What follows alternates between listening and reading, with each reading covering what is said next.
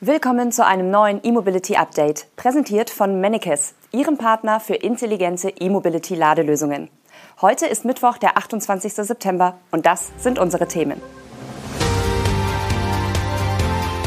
E-Fähre mit Tragflügelkonzept, elektrischer Smart-Klon als Cabrio, mehr Reichweite für Peugeot E208 und DS3 e-Tense, SkyDrive zeigt neues E-Flugtaxi und Citroën Berlingo kommt als Retrostromer.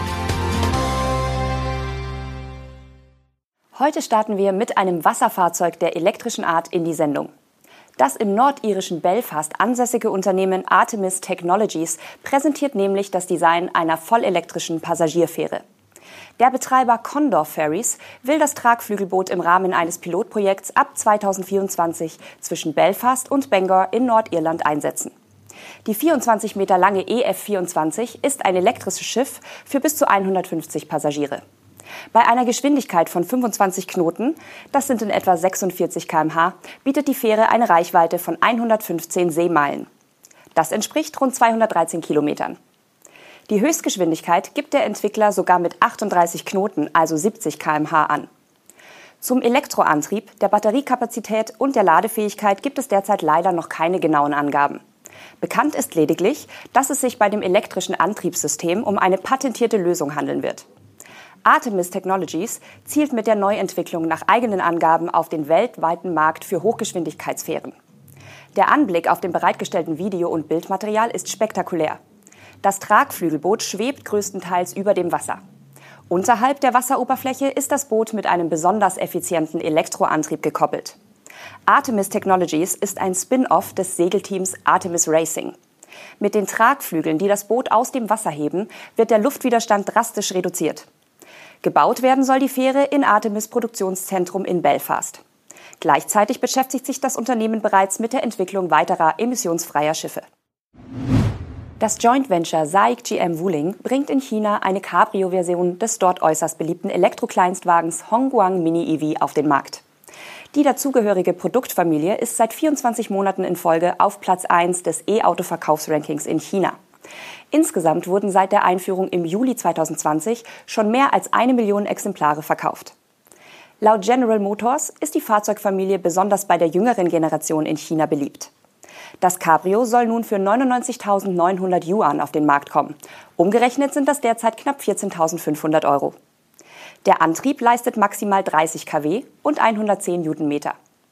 Dabei fährt der kleine Stromer bis zu 100 km/h schnell und bietet eine Reichweite von bis zu 280 Kilometern nach chinesischem Standard. Die Beschleunigung geben die Hersteller mit 8 Sekunden für 0 auf 50 km/h an. Der Zweisitzer hat eine Länge von nur rund 3 Metern und ist auch nur 1,50 Meter breit. Die Karosserie besteht zu etwa zwei Drittel aus hochfestem Stahl. Das Mini-Cabrio verfügt über ein klappbares Stoffverdeck und ist in drei Außenfarben und mit zwei Verdeckfarben erhältlich. Im Serienumfang enthalten sind ferner zwei Airbags, eine automatische Verriegelung, Anti-Blockiersystem und die elektronische Bremskraftverteilung. Sonstige Ausstattung sucht man in dem chinesischen Smart-Klon vergebens.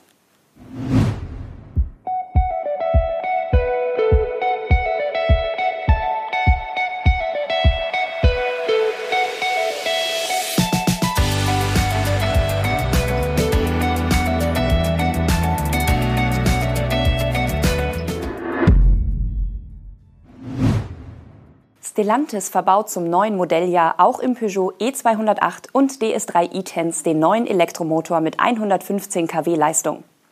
Dieser Antrieb wurde kürzlich bereits für die rein elektrischen Versionen des Peugeot 308 und dessen Kombiableger 308 SW bestätigt. Und das ist nicht die einzige Neuerung in den 2023er Modellen. Verbesserungen bei der Effizienz sollen den durchschnittlichen Energieverbrauch des kleinen E208 gleichzeitig auf 12 Kilowattstunden senken. Da das Elektroauto auch eine 50 Kilowattstunden Batterie der neuesten Generation erhält, soll die Reichweite auf bis zu 400 Kilometer steigen. Das sind 38 Kilometer bzw. 10,5 Prozent mehr als bisher. Weiterhin gilt, der E208 kommt ab Werk mit einem 7,4 kW Onboard-Lader, kann aber auch mit 11 kW geordert werden. Für DC-Ladevorgänge mit 100 kW gibt der Hersteller eine Ladezeit von weniger als 25 Minuten von 20 Prozent auf 80 Prozent an.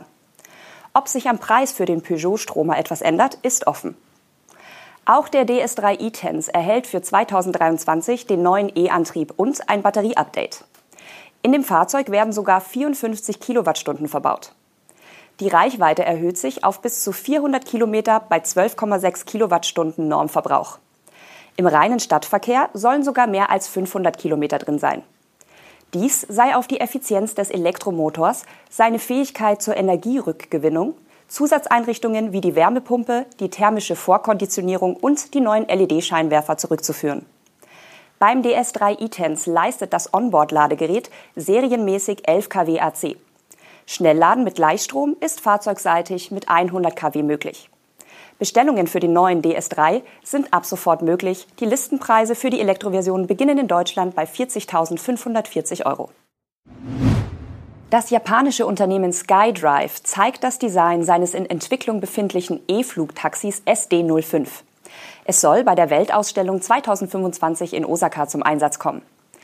Das SD05 ist ein zweisitziges, elektrisch angetriebenes Flugtaxi, das für Flüge bis etwa 10 Kilometer ausgelegt ist.